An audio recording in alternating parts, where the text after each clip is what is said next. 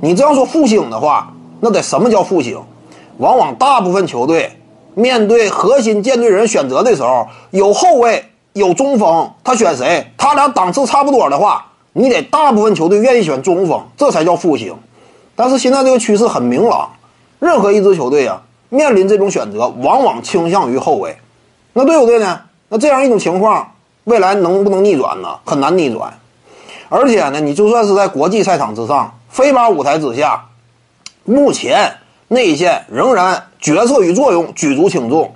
比如说呀，土耳其的伊利亚索瓦呀，希腊队的呃博洛西斯啊，在世界杯之上甚至发挥呢，那比着一些 NBA 大腕，比如说字母哥、都的昆博，甚至都要亮眼。但是这种趋势，我认为啊，未来迟早有一天也会改的，甚至呢，有可能未来三五年之内就有可能出现这种剧烈的变动，就是国际舞台、非巴赛场有可能呢向 NBA 方面真正彻底靠拢。这个其实是有现实需要的，一是 NBA 的比赛领市场风气之先，这种规则是适应市场的观赏要求的。那你说飞吧需不需要迎合市场？你这玩意儿也得需要啊，要不然你这个比赛不好看呢。你怎么打出属于你的价值啊？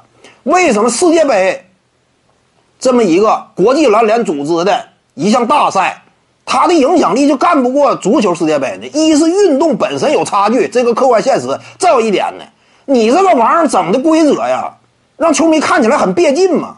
因为世界范围内球迷他会把。篮球方面主要的兴趣眼光投射在哪儿？投射在 NBA 赛场之上。但是回头一看，飞巴呢，这个规则跟 NBA 不一样，对不对？不是特别好看。那你这个世界杯办的你多鸡肋呢？你从这个角度的话，你也有必要改革。再有呢，足球领域对不对？无论是非巴呀，还是其他的欧洲联赛，大体规则完全是能够畅通无阻的。这样呢，你才好举办一些洲际的大型的杯赛。对不对？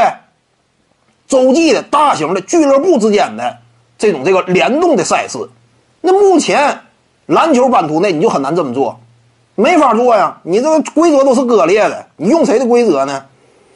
所以呢，未来呀，这个飞吧也得会向着 NBA 方向去进行改革。这样呢，内线中锋的时代，我认为啊，就整个的趋势来看，这是一去不复返的，因为这是符合市场的要求的，小个化。让矮个球员在篮球场上也能有生存的一席之地，甚至他们的价值非常突出，这是符合广大人民群众参与这项运动的一个基础要求的，对不对？因为毕竟大部分人身体条件没有那么出色，不是每一个人都是七尺长人，但是很多人呢能长到一米七、一米八吗？以赛亚·托马斯都好使，很多人感觉梦想起码差不多能够看得见，你这个很重要嘛。